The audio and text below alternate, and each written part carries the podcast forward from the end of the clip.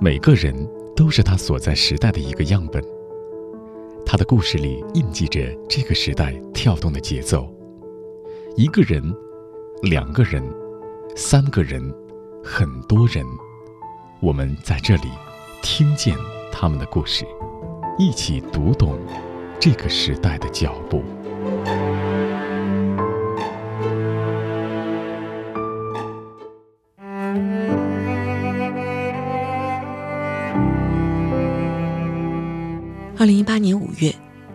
一位年过八旬的老人登上了深海勇士号载人深潜器。九天的时间里，他三次下潜到南海深海一千四百多米，每次观察取样的时间超过了八个小时。不瞒你说，我自己来之前也不是完全没有思想顾虑。今天下来，我觉得精神状态比我想象的还好，非常好。呃，我觉得是像阿丽斯漫游仙境啊，我我刚从仙境回来。这是一位出生在二战时期的老人。我小时候的成长就在上海南京路边上。我小时候看见是看着带着刺刀的日本兵和喝醉了的美国海军在南京路上这么长大的。这位老人的名字叫做汪品先，一九三六年生人。如今的他，依旧每天从早晨的八点半工作到晚上的十点半。我能给国家做些什么？所以活到现在，我觉得太难得了。从前想做的，现在都可以做了。所以呢，我我是错位了。我说我想上台演的时候，没有这个舞台。现在我该谢幕了，说对不起，你还得上来。所以我非常珍惜这个机会。就是如果一个社会，每个人给予社会的略多于从社会拿走的，那个社会就会兴旺起来。我希望中国就是这样。今天，就让我们一起听见汪品先。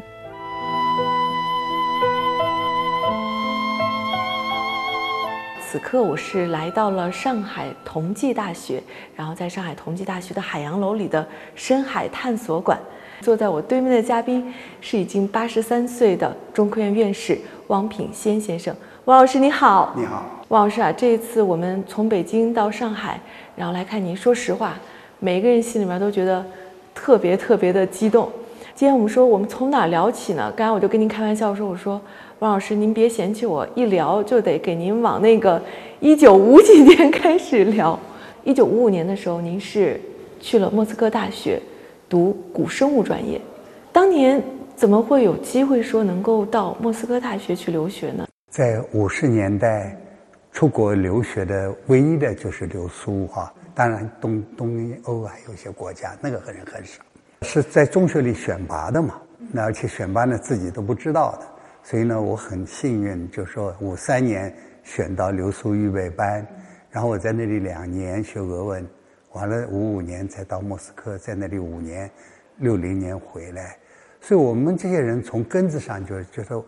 这就是国家的人，为什么我那时候去连手绢都是公家的呀？是全身都是给我发新的东西走的。我想说，那个您当年应该是个学霸，是不是？因为您看啊，这个被在中学的时候被挑选出来，然后去公派留学，那得成绩特别特别好。呃，倒也不完全，因为那个政治审查很重要。如果你功课再好，呃，那个通不过一票否决。我我确实在中学里学习是比较拔尖的，呃，也也做很多社会工作，也就是，然后在莫斯科也学的不差。嗯，您说的学的不差，我觉得是谦虚的说法，因为我看到您的爱人，也是您莫斯科大学的同学，孙湘军老师，孙老师。然后孙老师有一次在接受采访的时候就说，当年您在学校里边是班长。苏联他们要上课的老师讲课的时候，其实全部俄文，而且讲得非常深，大家都抄您的笔记。倒不是深，就是说，呃，那是很有意思的。莫斯科大学的考试都是口试，口试，哎，然后呢一对一哈，那个，然后呢老师往往会问我课堂上怎么讲的，他当然希望学生很注意听他的讲课。莫斯科大学应该在呃在前苏联是第一个最厉害的大学。他的一些老师很多是没有教材的，所以他就是靠他呃嘴里讲出来的。所以你重要的就是当时记下来嘛。确实，我我是属于记笔记比较勤快的，而且呢，呃，还还还掌握的不错，所以是确实能够比较全面的。弄下来，我开玩笑讲，打瞌睡了，假假如我呃当时有几句，反正还是扭扭歪歪的，还是写了这些字儿下来，如果认得早的话，我还能恢复出来，所以所以还是不错的，确实是这样，有过这样的，当然这个例子不多了，就也有苏联孩子来借我的笔记看，那个其实他们自己不好好记就是。在《环球人物》杂志二零一八年的一篇文章中。我们读到了有关于汪品先和他的爱人孙湘君的一段文字。汪品先和孙湘君在莫斯科大学同一个专业留学，他们从同学成为知己，最后发展为恋人。汪品先是世界上最好、最优秀的男人。说起丈夫，已是白发苍苍的孙湘君眼睛里闪着光。毫不掩饰对丈夫的倾慕之情。在莫斯科大学，他是系里指定的班长，他的俄文在我们当中是最好的。那时候听课，教授用俄文讲一大堆，我们坐在下面很难听懂。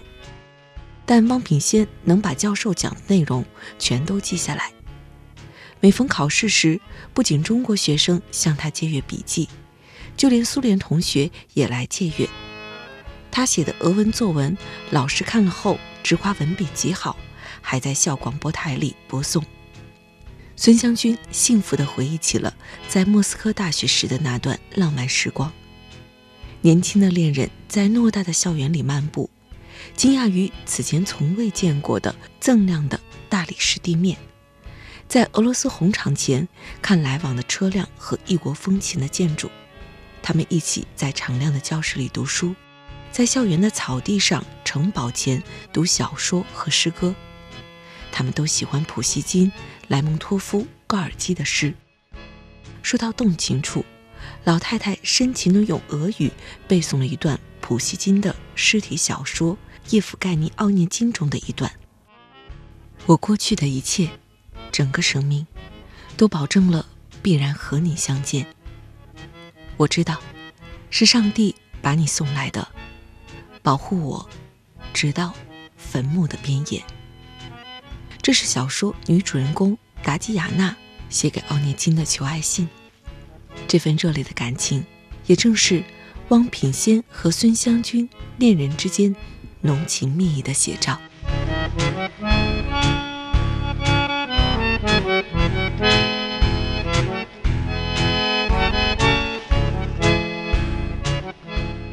当年的这种专业的选择，应该是一种被动的选择，是吗？对，那时候没有没有说我那个挑肥拣瘦的，再说呢，也没有什么家长干扰什么，那个开玩笑。我就刚才说，我这我连手绢袜子都是公家的，我就能够出去学习，当然就是听公家的支配，但是要填志愿。我填过地质的志愿，五十年代。对地质是很很重视的，很多你看，解放前有很多高官也是学地质出身的。那时候觉得中国清朝晚年的那个呃洋务运动里面，就认识到那个路矿是非常重要。如果我矿都没有，怎么跟人家打仗啊？所以呢，地质是很重要的。所以我们那时候很愿意学地质，但是专业是上面点的，上面点的，而且了解也很差。比如说我们去学古生物，学了干啥？我不知道，去了才知道。去了以后。哎，您觉得学了那个专业，然后回到中来，您知道要干啥吗？呃，当然学了以后就慢慢呃呃有有所了解，很笼统，就是报效国家，而且呢，现在不是吹牛，我回来填填的志愿，第一志愿西藏，我真的想到西藏去看，因为有一个呃那时候的一个非常老的老先生穆，列宁格勒的，给我讲西，他看过在大英博物馆看过西藏的化石，太漂亮了。说你应该到那个地方去，所以我回来就填了这个志愿。到现在我都没到西藏去过。就是您看啊，您学了古生物学，但是我看到您的历程里边，其实现在您主要研究的是海洋、深海。从古生物学一个整体的这种研究上面，然后应该说是聚焦到了这个。海洋，然后甚至到深海上来，我觉得这是一个有一个过程的。这个里边应该也是涵盖着中国的一个发展。对，那也有故事。对，对，对，对，有故事。我回六零年回来，分配到华东师范大学。那时候大跃进以后是全民找矿，那上海怎么找矿呢？说要到海里去找矿，所以上海华东师大要搞个海洋地质专业。我六零年分配到华东师范大学的。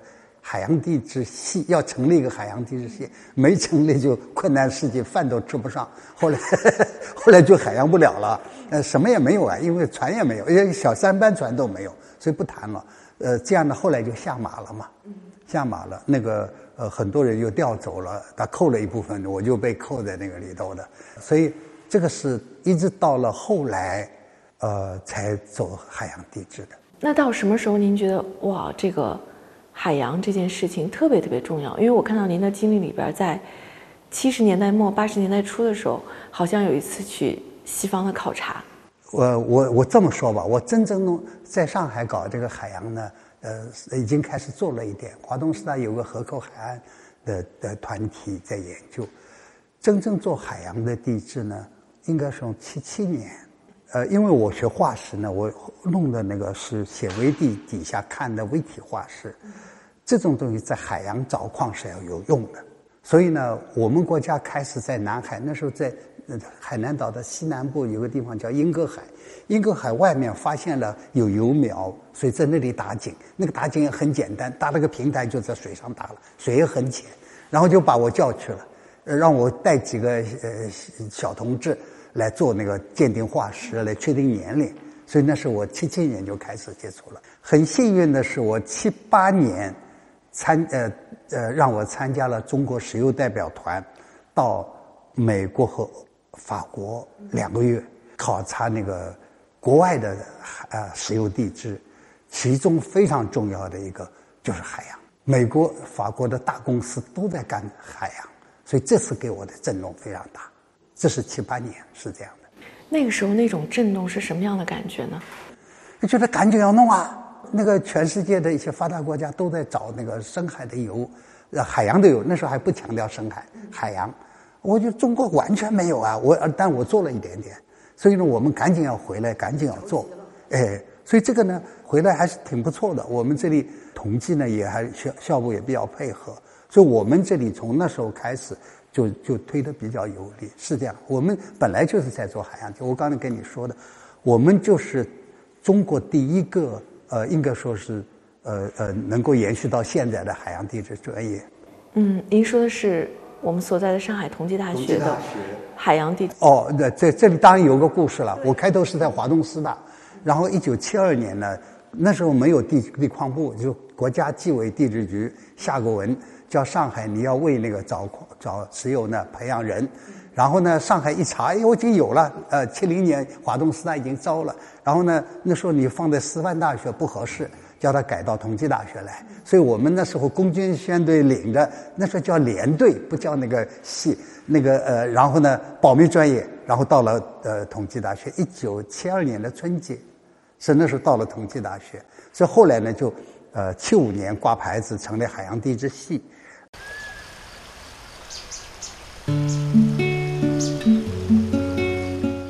你好，我是钟芳。因为工作的原因，我会接触到很多有趣的人。他们的人生经历各有不同，但他们都有梦，是这个时代中生命的舞者。我喜欢他们，想要把他们的故事讲给你听，于是就有了听见。听他们的人生故事，让我们一起成长。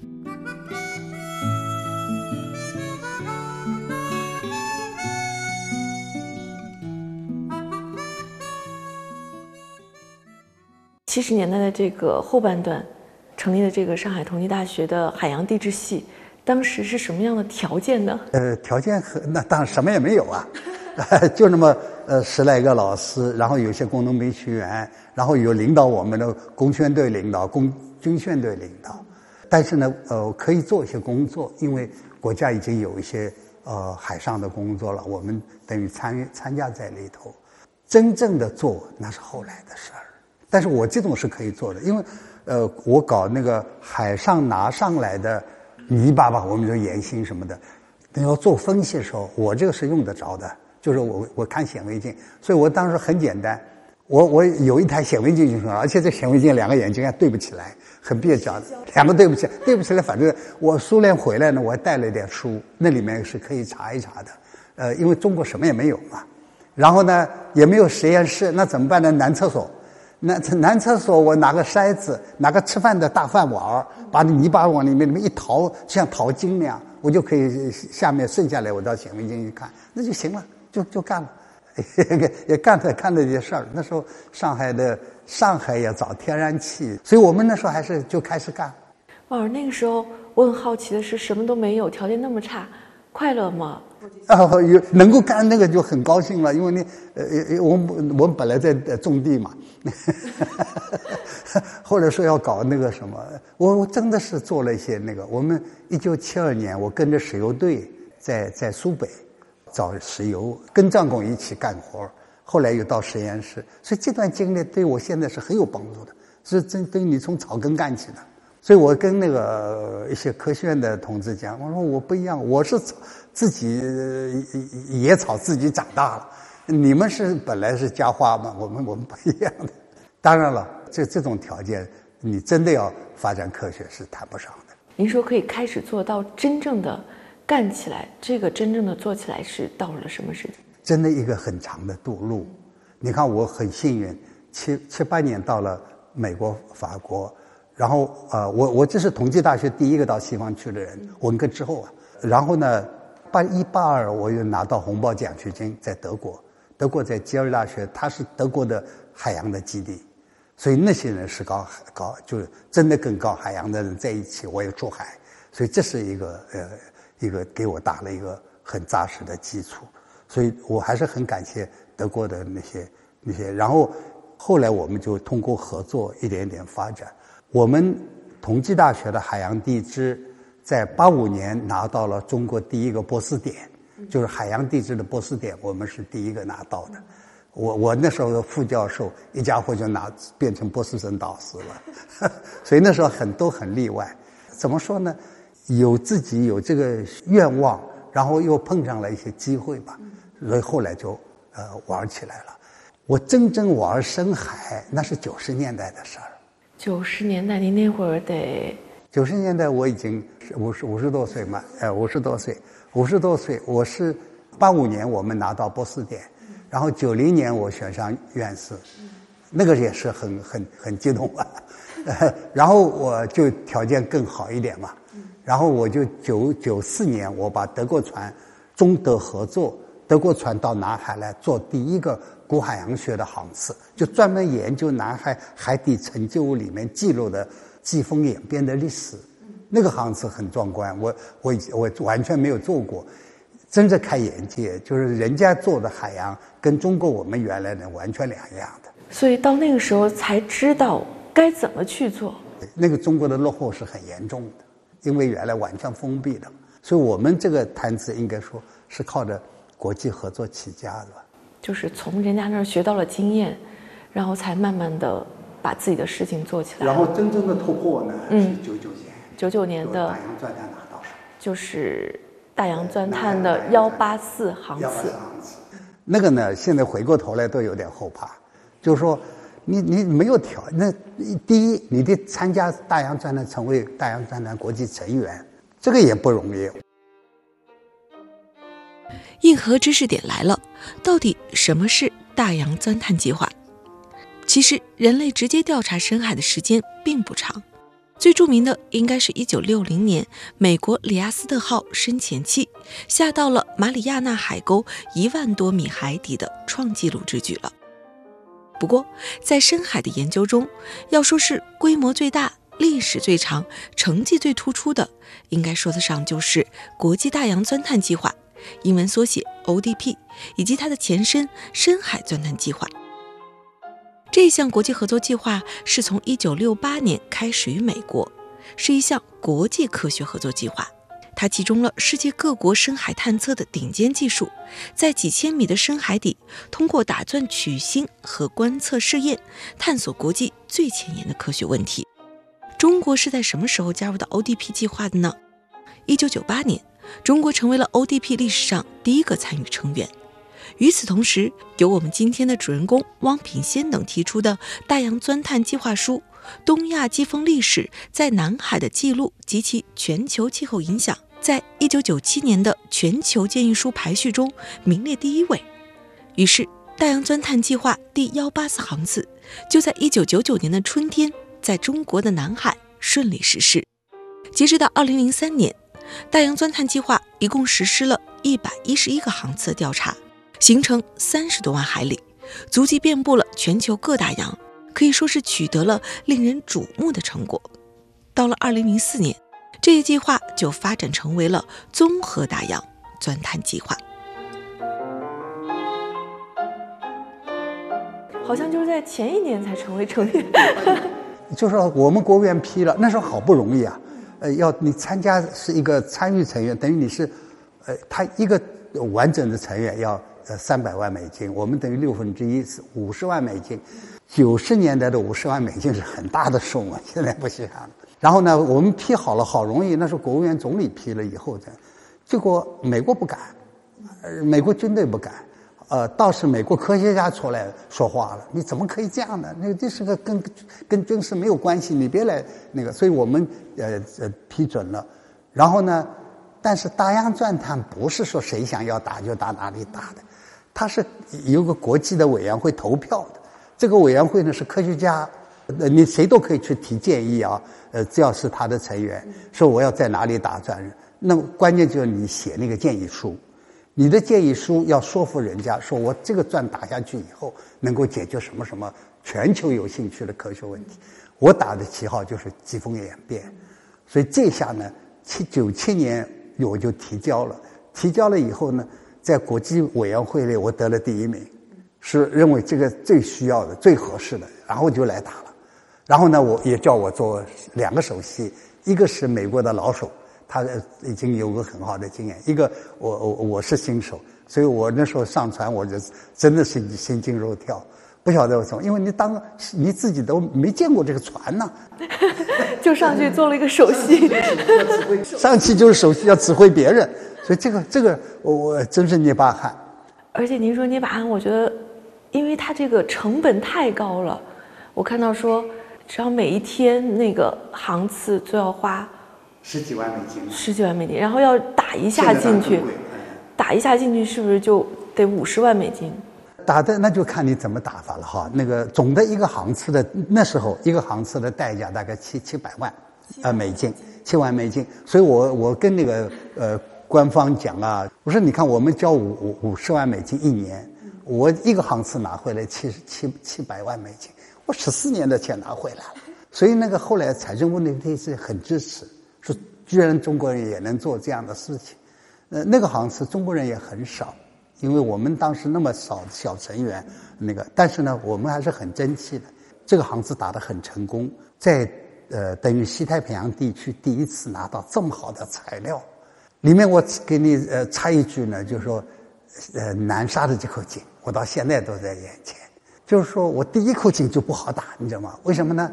呃，因为这个船呢，它是全世界跑，我们从澳大利亚的西边起航，走了十天进了南海。好了，船长宣布，马来西亚的呃警卫中心发布警告，出了海盗了，说我这个船上一根枪都没有，呃。打不了了，我们只能直奔那个北边到东沙那边。我们主要的站位在东沙，但第一口井在南沙。呃，当时船上已经宣布不干了，呃，就是我一个人，我就说这个井非打不可，因为太重要了。因为南边就一口井，到现在为止我们也就一口井。然后呢，船长说这个安全怎么办呢？我当时那时候还没有呃没有那个现在什么电子邮件那样的，但是已经有那个。还不叫 fax，叫那那 telex，就是电报打的文字哈。然后我就跟北京联系，呃，非常好。呃，当时科学院我们地区办公室的一个主任呃出力，找了官方啊，找了什么，最后呢，海洋局的官员给我来一个电报，说中国会注意到这个这个船的安，那那就船长放心了，就那个呃，所以后来呢开钻了，那就船长说安全了，那我就开钻，开钻时候，船长命令升中国国旗。这个这船长是打越南的美国的海军老兵，这个我把它录像录像录下来就好了。我那时候也没有录像机啊。哦，那会儿激动吗？当然了，我觉得非常高兴。这是第一个南海第一个升呃大洋船团转，然后呢，延信上来说，英国的一个英国人就问我说：“你这颗这个延信你等了多少年？”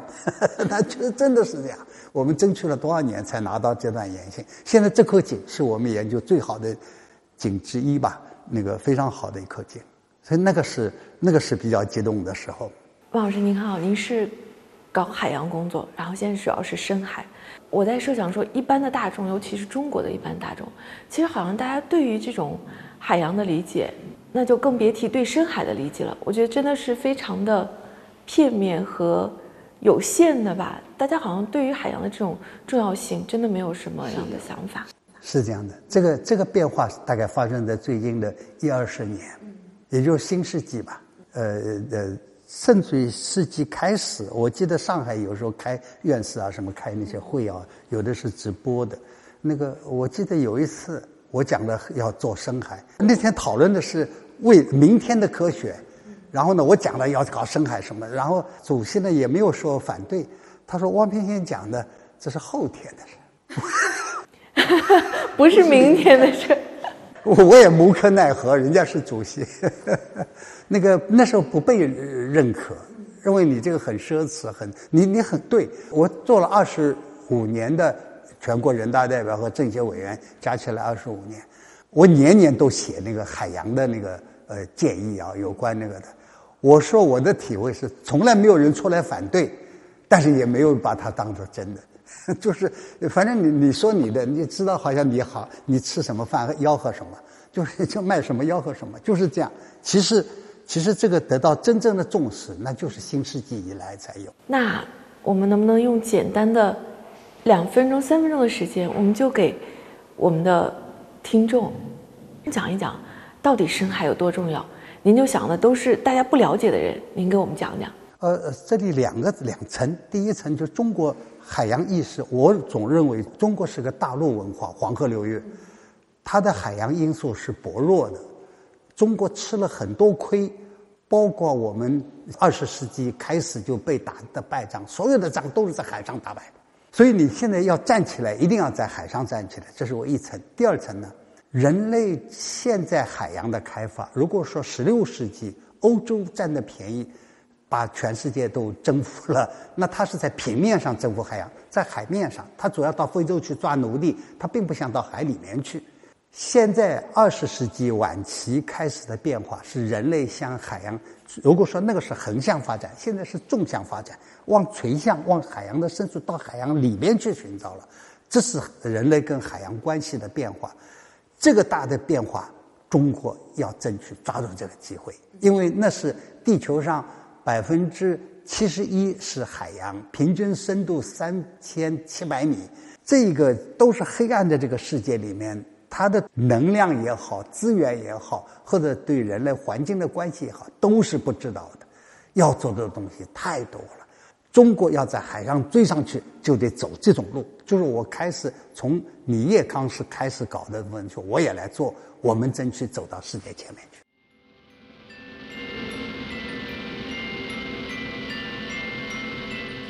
在汪品先的《科学人文随笔集《银海探镜》中，读到了这样一段汪老有关于深海的描述：一个世纪前，人类对深海海底几乎一无所知，想象中只是一片漆黑，既无光线又无运动的死寂世界。因此，几十年前需要处理核废料时，人们首先想到的就是海底。似乎只要存放到洋底深渊，就可以永不翻身而高枕无忧了。随着调查研究的深入，发现深海其实并不平静，它蕴藏着如此众多的信息与财富，吸引着人类的关注。数千米的大洋深处，也有着冲刷海底的洋流；暗无天日的洋底，也有着生长不靠太阳的生物。二十世纪六十年代以前，人们依靠照片研究深水海底，只见生命活动稀少，以为这里只是一片沙漠。八十年代技术进步了，采用箱式取样技术，从大西洋深水区取得表层样，发现。竟有无数的细小生物，简直是一片雨林。深海洋底的生物种类之多，也完全打破了人们的推想。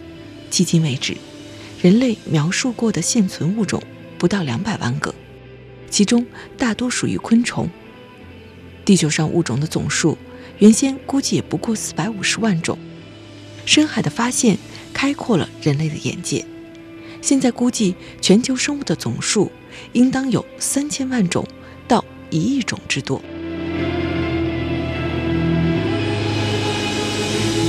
那提到说深海这一块儿，我觉得汪老师对南海好像是情有独钟。我看您有一个比喻是把南海比作麻雀，小麻雀。呃，这个呢，为了我要推我们的项目，就是二零一一年我们开始做国家自然科学基金的。重大计划，呃，科学基金最大的就是两亿盘子，我们就做了这个。其实我这个做了八年，这个题目立的时候，我就说我们要解剖一个麻雀，就是这就是一个男孩，就看他是怎么样生出来的，生出来以后他是怎么过日子的，这就是我们的比喻。这个男孩生不计划，基金会拿出两个亿来，实际上我们这个八年里面的花销远远不止两个亿。为什么？我们争取到。呃，实际上打了四次大洋钻探，大洋钻探的代价就比这个两个亿还高。然后呢，还有各个部门都有很大的投入，做了许许多多工作。从来世界上大概很少有一个海洋花了八年的功夫这么集中的做研究。现在满脑子就是这个成果，怎么样把它集中，把它提高。其实今天我们的这个背景的您的身后，其实就是对，很多都是南海的。对。也都是这个南海深部计划，包括就您后面这个就是二零一八年的时候，应该是您坐着深海勇士，然后下潜到了一千四百米，也很有意思。呃，因为南海大计划呢，呃，实际上用三种手段来做深钻。刚才说大洋钻探，深网就我们放了很多传感器、毛细在下面观测。第三个呢就是深潜，深潜呢就是直接就。观测底下的，我们确实非常运气。你看，蛟龙号的呃下来和深海勇士号，我们国家现在两个国产的深潜器，都选南海作为它第一个科学航次，所以这是我们非常幸运。因为你专门要想要那个，那代价你就出不起了。然后呢，我是南海深部计划的专家组组长，专家组本身不可以申请项目的。我等于是你导演本身不不参加演出啊，呃，裁判员不好不好比赛，但是到后来呢，快要完成的时候呢，我自己跳下去，所以这就是我的机会，过一把瘾吧。呃，因为有很多科学问题确实是这样，我自己亲身参加，呃，还是不一样的。我很高兴，我这次起码就说，在东南亚地区从来没有发现过冷水的珊瑚林。我那次跟三亚深海所的所长。丁抗，我我这次在南海三次下去都他陪我的，下去我们就撞上了这个海底的珊瑚做的树林，等于是，哇，这个大西洋早就炒得很热了，西太平洋这里还没有怎么报道，我们这是第一次撞上，所以今年又组织了一个航次去干了这个事儿，所以我觉得很高兴，我自己也过了一把瘾。这里，我们不妨就来听一听。中央电视台新闻频道对二零一八年五月深海勇士下潜的报道：上午八点左右，汪品先院士进入深海勇士号。九点，深潜器下潜至目标海底。下潜只是第一步，在水下一线搞科研才是关键。通常，深海勇士号在水中的滞留时间是八个小时，而汪院士在水中进行了超过八个半小时的观察、研究和采样工作，最大深度达到一千四百一十米。他也成为截至目前我国下潜人员中年龄最大的一位，在世界上也属罕见。下午四点，深潜器离开海底，五点成功回到母船。对于这位戏称自己是八零后的老院士来说，这趟深海旅程虽然辛苦，但是收获颇丰，令人难忘。不瞒你说，我自己来之前也不是完全没有思想顾虑。今天下来，我觉得精神状态比我想象的还好，非常好。呃，我觉得是像《阿丽丝漫游，呃，起劲哈，仙境啊。我我刚从仙境回来。汪品先院士是我国著名海洋地质学家，南海深部计划指导专家组组长。研究海洋地质四十多年来，他先后在南海进行过四次科考任务，现在终于有机会乘坐自己国家的深潜器亲自下潜，亲眼见证毕生的研究成果。对于他来说，就像一场圆梦之旅。而最令他没有想到的是，此次下潜还有很多意外惊喜。我们应该说，运气特别好，撞上了一个，应该说是新的一个生态系统，在热带的珊瑚礁的深处，今天是一千四百米。玄武岩上面长了一个冷水珊瑚林，长得没见过。就说到这一次下潜，我就看，其实那个深海勇士里边能坐的地方特别的狭小，基本上就是这么曲着腿，然后坐八个小时。不止八个小时，因为水下八个小时，你要是上去还要上来进去，不是马上就下去的是吧？那个没有什么困难。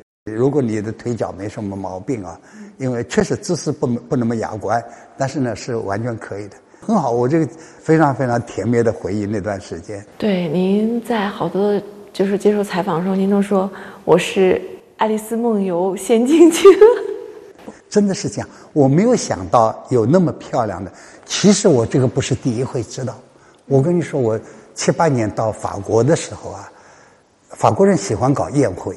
我旁边坐了一个瘦子，他自己给我说他是法国破纪录的深潜的人，然后他他给我说你要去看，他说上天没意思，上天吵得你那个耳朵都听不见，那下去呢完全是安静的，然后呢他是下的地中海，地中海呢由海百合组成的，那就没有那么高，但是非常漂亮，哎呀这是简直是那个。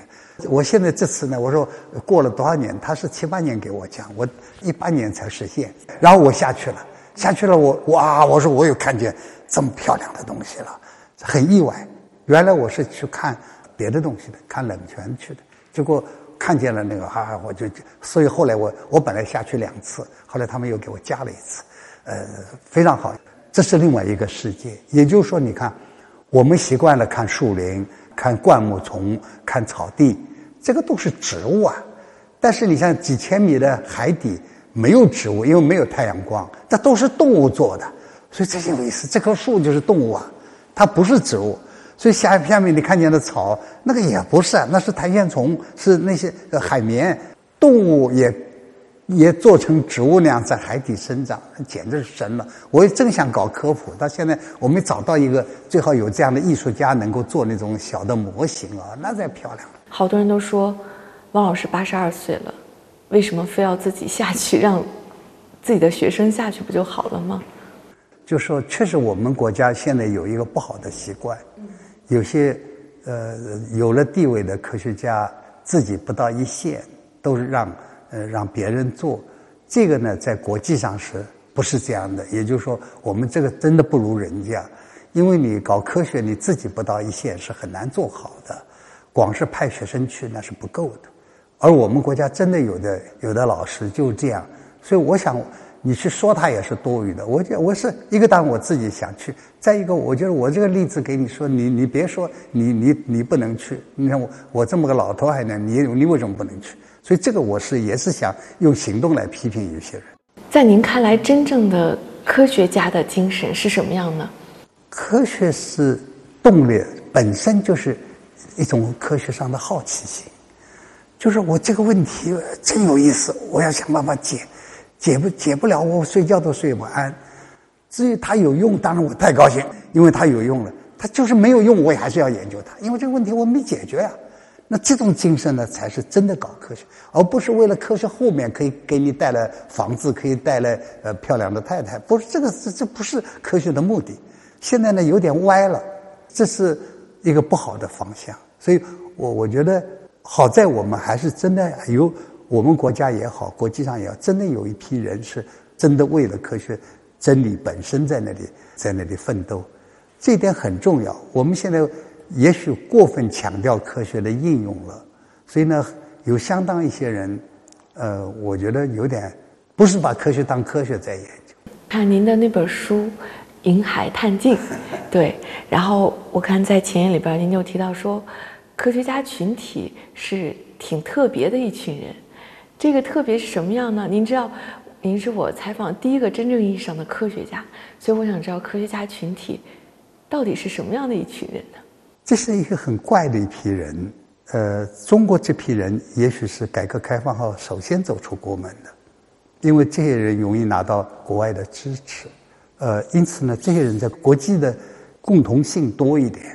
我觉得他最重要的一个特点，他跟艺术家相同，就他都要有创造，他不要去重复，而是要做新的。因此呢，创造性是他们的共性。但是一个最大的区别，科学家不是在聚光灯底下的。多少年都不为人知，有很多重要的科学家都是死了以后才被人家承认的。我觉得我们如这种信念对我们非常重要。如果你把你自己的，所以我比如说是评奖啊什么，有有的立项的时候就说我这将来是几等奖，这种科学你搞不好的。我是说，应该是把自己的评价放在身后。所以呢，我觉得科学家一般是不在聚光灯底下，他是不为人知的。当然了，他也可以在活的时候就冒出来，得到什么什么奖，非常好。有很多不是这样的。那么，但是这个也是他自己的意愿。我并不是为了去换一个什么好处才。现在这样哦，你发表什么杂志，根据他的那个呃引用率呢，再发奖金，啊整个就铜臭熏鸡人，没办法，这样的科学怎么搞得好？这就是我想说的科学家的很大的特点，应该是这样他们有一颗纯粹的赤子心，用一生追逐梦想。他们有一个不灭的梦想，用时光兑现诺言。他们有一个有趣的灵魂，即便是苦旅也微笑前行。他们是闪着光芒的人，他们的故事让我们一起听见。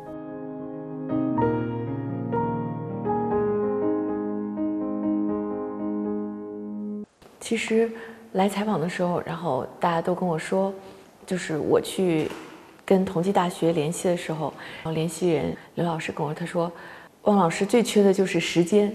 今天我们只有两个小时的时间，为什么？因为汪老师明天早上八点半就来到办公室，中午的时候要去食堂吃个饭，回来之后八十多岁的老人连午休都没有，继续坐到电脑前开始干，晚上回家里边吃一个晚饭，回来之后又继续干。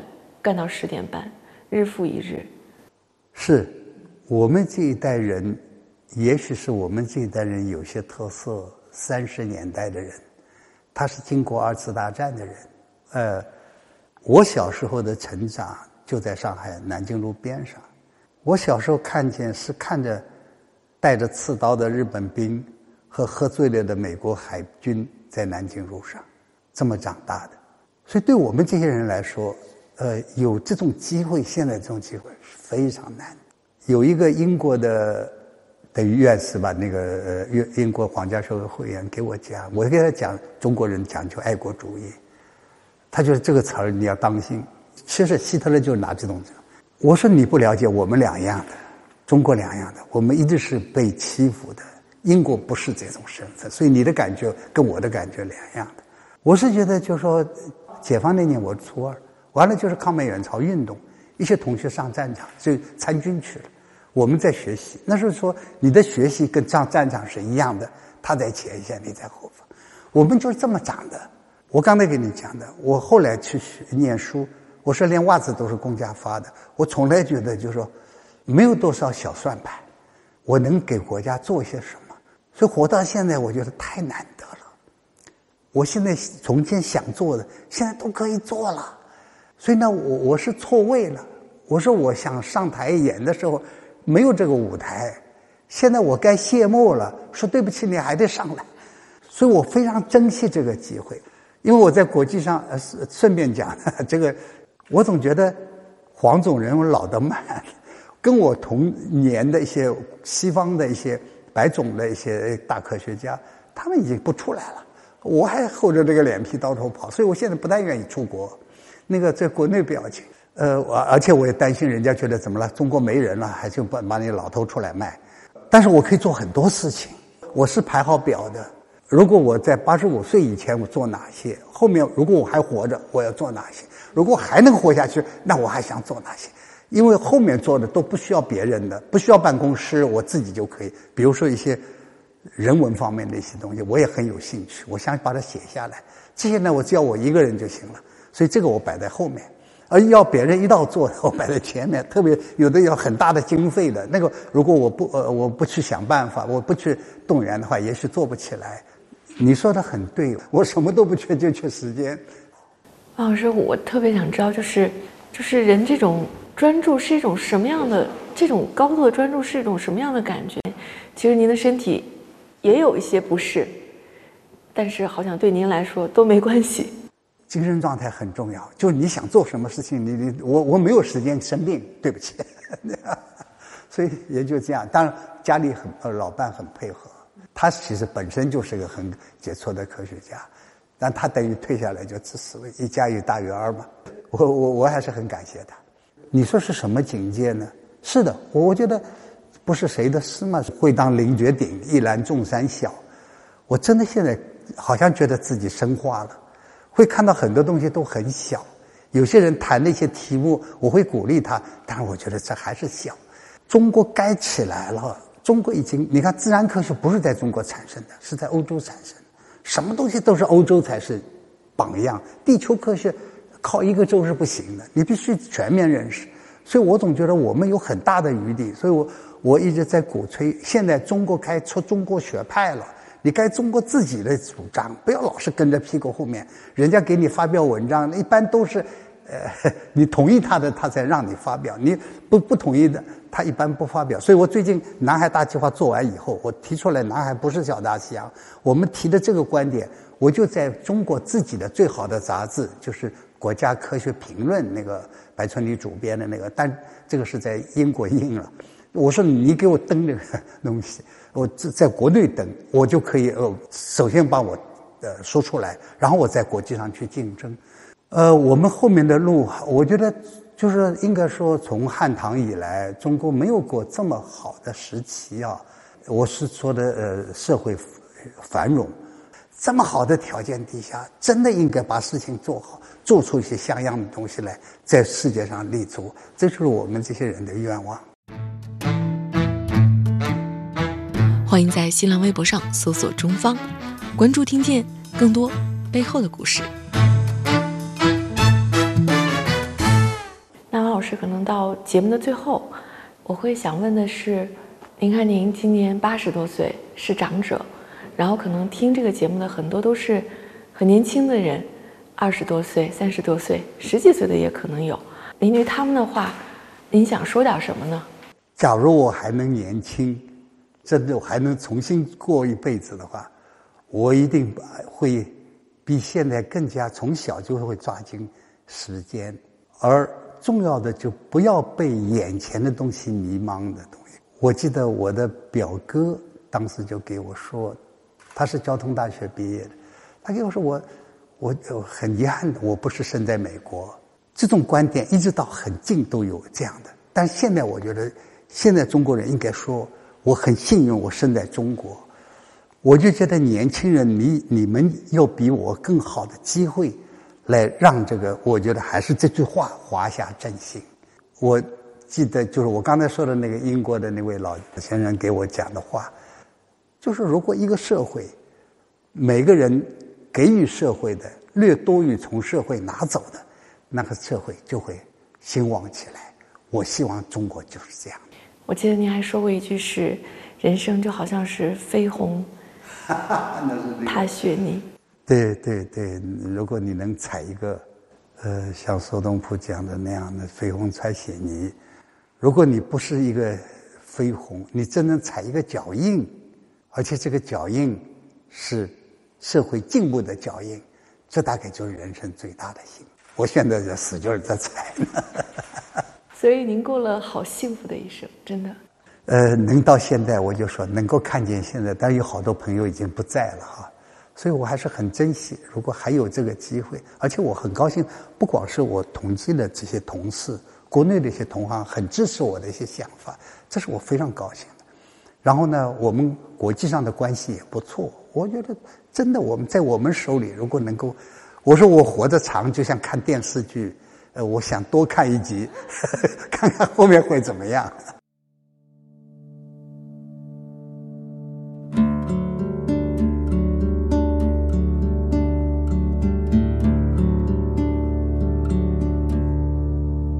Don't let the old man in. I wanna live me some more. Can't leave it up to knocking on my door. And I knew all of my life that someday it would end. Get up and go outside. Don't let the old man in. Many months I have lived my body's withered and worn. Ask yourself, how would you be if you didn't know the day you were born?